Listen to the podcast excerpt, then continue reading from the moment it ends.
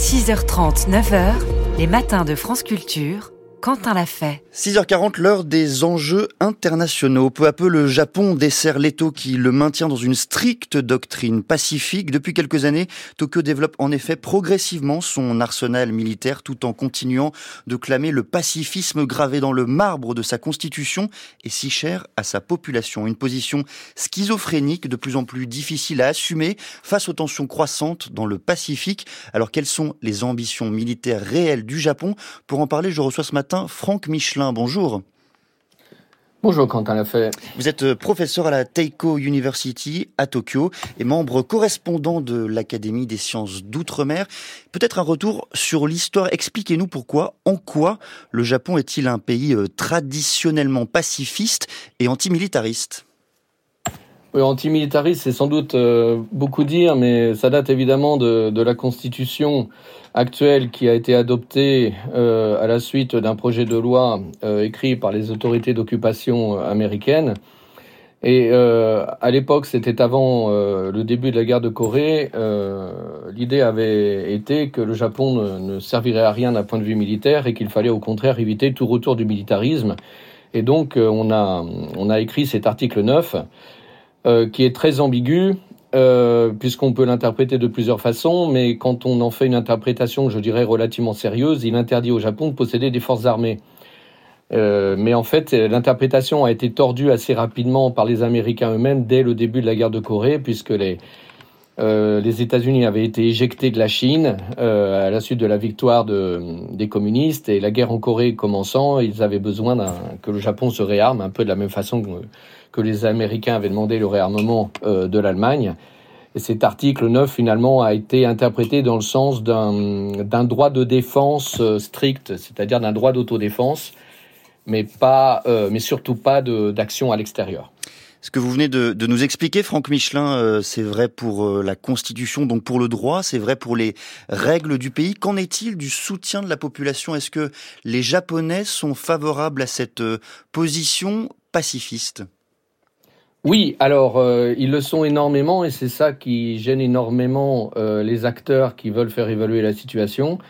L'opinion a bien accepté au fil des années l'existence des forces d'autodéfense, mais à condition qu'elles agissent surtout pour aider la population, dans, notamment lors des catastrophes naturelles. Donc euh, le, le, le, mot armée lui-même est un tabou. Euh, et euh, donc oui, il y a un soutien de l'opinion qui est, qui est à peu près général. Hein. Euh, ce soutien à la Constitution est aussi assez fort du côté de la famille impériale, hein, qui joue un rôle mhm. symbolique extrêmement fort, puisque l'empereur qui maintenant est retiré euh, c'est-à-dire l'empereur précédent, hein, euh, Akisto, euh, parlait toujours. il ne s'agissait pas de, de, critique du gouvernement, mais il, disait toujours qu'il tenait beaucoup au respect de la Constitution, puisque c'est cette Constitution qui permet à la famille impériale finalement de, de, conserver une position dans le pays malgré la, malgré la défaite en 1945. Donc, euh, effectivement, c'est ici qu'il est très difficile pour les acteurs euh, étatiques japonais de faire évoluer la situation, puisque les Japonais tiennent beaucoup à cet article 9. Alors je le disais, hein, néanmoins cette euh, situation évolue puisque le Japon dessert l'étau constitutionnel qui le maintenait dans une stricte doctrine pacifiste. En 2022, le Premier ministre japonais a annoncé le doublement du budget de la défense à 2% du PIB. Et dans le même temps, l'armée japonaise baptisée Force d'autodéfense se dote, elle, d'armes offensives. Est-ce que c'est un paradoxe? Oui, alors d'ailleurs, l'étau n'est pas du tout euh, constitutionnel. Enfin, il ne dessert pas du tout un étau constitutionnel. Au contraire, euh, Abe, qui est, qui, est, resté au pouvoir, euh, il a le record depuis 1945 de longévité au pouvoir, avait toujours professé son envie de, de se débarrasser de cet article 9 et il n'y est pas du tout arrivé. Hmm. ce qu'il a fait, ça a été d'interpréter cet article dans un sens un peu plus lâche, c'est-à-dire en en autorisant de plus en plus le Japon à éventuellement aider les forces américaines à l'extérieur, à acheter des armes offensives. Mais euh, il n'y a pas de modification constitutionnelle, ce qui rend finalement les, efforts euh, relativement fragiles d'un point de vue légal.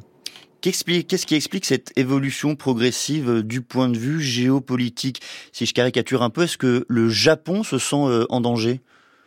Oui, ben évidemment. Euh, je pense que le, le, principal, enfin le plus gros choc a été créé lors de la campagne présidentielle, euh, la première campagne présidentielle de Donald Trump, quand il a, euh, dans un discours, euh, dit que, que s'il était élu, il, il rapatrierait les forces américaines stationnées en Corée du Sud et au Japon et euh, l'autoriserait, voire encouragerait les, les, Coréens et les Japonais à se doter de l'arme nucléaire. Ça a créé un, un choc très important euh, au Japon. C'est bien, c'est bien que Abe est allé voir euh, Trump même av avant son investiture. Donc euh, ça a été vraiment un, un, choc très très important. Euh, évidemment, les Japonais voient que l'environnement est de plus en plus dangereux. Il y a un petit décalage dans le sens que la population japonaise craint surtout les missiles coréens mmh. euh, qui volent au-dessus de Japon mais qui ne lui sont pas vraiment destinés. Un peu moins la Chine, même si la Chine devient vraiment le, le pays que, que, que, les Japonais, euh, évidemment, euh, craignent de, de plus en plus. Euh, donc là, effectivement, euh, la situation a beaucoup changé. Pour parler de la guerre en Ukraine, les Ukrainiens, évidemment, ne se sentent pas vraiment menacés par la Russie. En revanche, le parallèle a été fait, comme il est fait régulièrement depuis le début de cette guerre, avec une possible euh, invasion de Taïwan par la Chine. Et là, évidemment, dans le cas du Japon, ça créerait un choc très important. Donc, oui, la, la sensation d'un danger qui se rapproche fait petit à petit changer l'opinion, mais, mais pas d'une manière drastique. Vous avez évoqué, Franck Michelin, euh, au début de votre réponse, euh, Donald Trump et les États-Unis. À quel point l'armée euh, japonaise est-elle dépendante des États-Unis, justement? Oui, alors le, évidemment, il y a le para, pour, premièrement, il y a le parapluie nucléaire américain, mmh. hein, puisque les Japonais n'ont pas d'armes nucléaires. Ensuite, les forces d'autodéfense japonaises sont des, forces qui sont un petit peu comme l'armée allemande d'une certaine façon, la Bundeswehr, euh, des forces qui ne sont pas vraiment faites, qui ne sont pas habituées évidemment aux actions extérieures, qui n'ont pas vraiment le droit d'user de la force. Et euh, il y a évidemment énormément de doutes vis-à-vis -vis de concernant leur capacité à, défendre euh, ce pays, surtout que le Japon étant un archipel euh, très étendu, hein, étendu sur euh, à peu près 3000 km du sud vers le nord. Euh, dans le cas d'un conflit avec la Chine, il y a évidemment énormément de chances que ça se passe au sud du Japon, c'est-à-dire entre Taïwan et le Japon, et, le Japon, notamment dans le département d'Okinawa.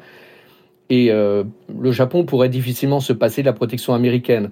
Donc c'est vraiment là que le consensus est le plus important, puisque tous les sondages montrent que plus, 4, plus de 90% des Japonais euh, veulent absolument que, ce, que, que, la coopération, que, que l'alliance euh, nippo-américaine continue. Donc ça, c'est absolument cardinal. Le Japon n'est pas vraiment capable de se défendre sans l'aide américaine. Pour revenir hein, sur, euh, sur Okinawa que vous avez mentionné, il faut rappeler qu'il y a là-bas une base américaine. Est-ce qu'elle est, dans le fond, le, le dernier rempart japonais contre la Chine?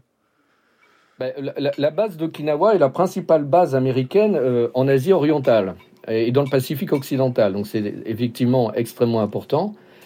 Euh, c'est un rempart, mais c'est aussi, euh, aussi la clé euh, de tous les problèmes, puisque Okinawa commande l'accès au grand large du point de vue de la Chine. C'est-à-dire que bon, les, bateaux, la flotte chi chinoise peut passer entre les îles du département d'Okinawa dans les zones internationales, mais euh, ça serait assez facile pour l'armée pour américaine notamment de, bloquer ce passage. Donc c'est vraiment un, point stratégique fondamental. Et euh, c'est probablement là que, que, les choses vont devenir relativement difficiles à l'avenir, surtout que la population d'Okinawa est très opposée à la présence de cette base américaine. Un, acteur dont on a peu, presque pas parlé, c'est euh, la Corée du Sud. Est-ce qu'il s'agit là d'un soutien et d'un soutien important pour le Japon en matière de défense? Ben, euh, là, effectivement, on est, en pleine schizophrénie, puisque la Corée du Sud est, après les États-Unis, le partenaire en matière de défense le plus important du Japon. Il y a des, coopérations, des, des exercices conjoints. En même temps, euh, les deux pays s'entendent assez mal. Euh, je dirais que la population japonaise s'est beaucoup rapprochée euh, de la Corée du Sud. Autrefois, il y avait un, une espèce de mépris vis-à-vis -vis des Coréens qui est un petit peu en train de diminuer, surtout chez les jeunes. En revanche, entre les gouvernements, euh, aussi bien du côté coréen que du côté japonais, comment dire, du côté coréen, parler contre le Japon, ça permet d'unifier la nation coréenne, et c'est un petit peu la même chose du côté du Japon. Alors, du côté du Japon, il y a évidemment le, cas très très connu du problème historique qui fait que le Japon, surtout depuis que Abe est arrivé au pouvoir, a, beaucoup de mal à reconnaître les crimes de guerre et le, les crimes liés à la colonisation de la péninsule coréenne par le Japon euh, à partir de la fin du 19e mmh. siècle. Et donc ça, ça rend le rapprochement entre les deux euh, opinions extrêmement difficile. En même temps, euh, celui-ci est nécessaire d'un point de vue militaire. Donc euh, on a peut-être, je dirais d'une façon un peu la même contradiction qu'on a entre la France et le Royaume-Uni, deux pays qui ont tendance souvent à s'opposer l'un à l'autre, mais en même temps des militaires qui au contraire tiennent beaucoup à cette coopération.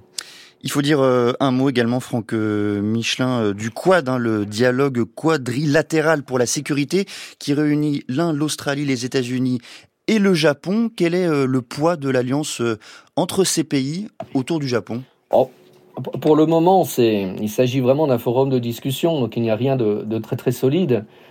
Mais c'est une première pierre assez importante, surtout dans le cas où les, où les Américains auraient tendance à, être un, petit moins, un, peu, un peu moins présents dans la mhm. région.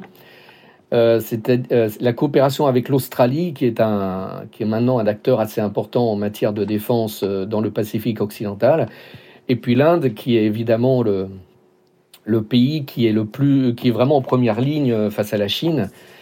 Donc, ce sont des, c'est un partenariat qui est, qui est, très important pour le Japon, mais pour le, moment, pour le moment, il n'y a rien de véritablement concret. En quelques mots, Franck Michelin, euh, qu'est-ce qu'a représenté le G7 organisé à Hiroshima en 2023 Est-ce que c'était un symbole supplémentaire de la sortie de la logique iso, je vais y arriver, isolationniste du Japon? Bah, je ne pense pas que le Japon soit isolationniste. C'est-à-dire que le Japon euh, euh, était un pays, euh, enfin était, l'est encore, un pays qui se voit comme une espèce de pays neutre, hmm. mais sous protection américaine, ce qui est évidemment assez contradictoire. Mais d'un point de vue économique, au contraire, le Japon, c'est un pays qui, qui est très actif dans le monde. Donc, c'est pas vraiment une question d'isolationnisme. Alors, le G7, c'est un petit peu particulier parce que euh, Kishida l'a un peu utilisé à des fins internes, vu qu'il est, il est originaire du département de, Hiroshima. Il a voulu avoir le, G7 là-bas. En même temps, il y a le problème nucléaire, donc il a voulu montrer au monde que le Japon était pour la hmm. dénucléarisation, mais en même temps, on sait très bien que dans, dans, les sphères euh, publiques euh, liées à la défense au Japon, il y a un fort désir d'ouvrir la porte vers l'acquisition de l'arme nucléaire. Donc, je ne suis pas sûr que ça, ça soit euh, si important. Il faut voir aussi que je, je, je, euh, le Premier ministre Kishida est quand même sur un siège éjectable. Il a une, popularité qui est en chute libre à l'heure actuelle. Je suis contraint, de, je suis contraint de, je suis contraint de vous couper, Franck Michelin. Des, politiciens, notamment en matière de budget. Je suis contraint de vous couper, Franck Michelin. Pardonnez-moi, on a déjà euh, dépassé le, le, temps imparti. Merci beaucoup, en tout cas, d'avoir participé aux enjeux internationaux. Je rappelle que vous êtes professeur à la Teiko University.